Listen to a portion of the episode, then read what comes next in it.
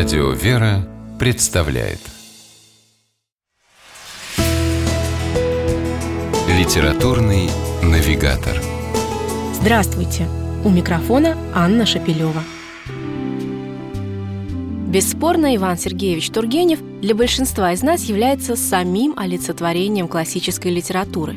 Правда, в головах у многих прочно засел стандартный набор образов, сразу возникающих при упоминании имени писателя – строгий портрет над школьной доской, несчастная утопленная Муму и патетические строки о великом и могучем русском языке, которые задавали учить наизусть.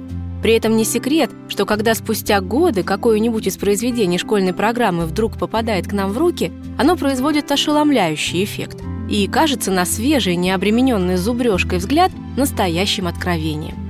В издательстве Сретенского монастыря, похоже, давно в курсе такого постшкольного синдрома некоторых читателей, потому что именно там периодически выходят замечательные подборки русской классики. Издательство выпустило и большой сборник произведений Тургенева под названием «Лазурное царство». Книга открывается романом «Дворянское гнездо». За первой реакцией «Знаем, читали», следует заинтересованность, а потом слово за словом, строчка за строчкой и вот уже от текста не оторваться.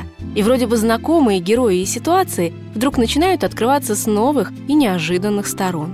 Трагичная история несбывшейся любви юной Лизы Калитиной и Федора Лаврецкого уже не кажется заученной и однобокой формулой, наподобие «они полюбили друг друга», но к нему вернулась его заблудшая жена, а Лиза ушла в монастырь. Теперь начинаешь отчетливо видеть постоянный глубокий духовный поиск Лизы и понимаешь, что все же далеко не только потерянная любовь стала причиной ее окончательного выбора.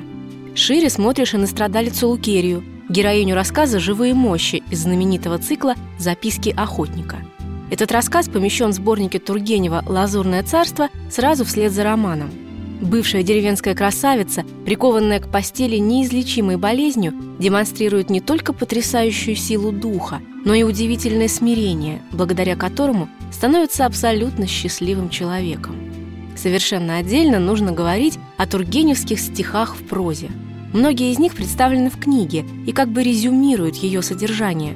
Глубочайшая философия жизни выражена в них поэтично и лаконично – кстати, даже стихотворение про русский язык звучит необыкновенно актуально и в то же время уносит в блаженное и чудесное лазурное царство нашей юности. Ведь Иван Тургенев на то и классик, чтобы и всегда оставаться современным и будить чудесные воспоминания. С вами была программа «Литературный навигатор» и ее ведущая Анна Шепелева. Держитесь правильного литературного курса.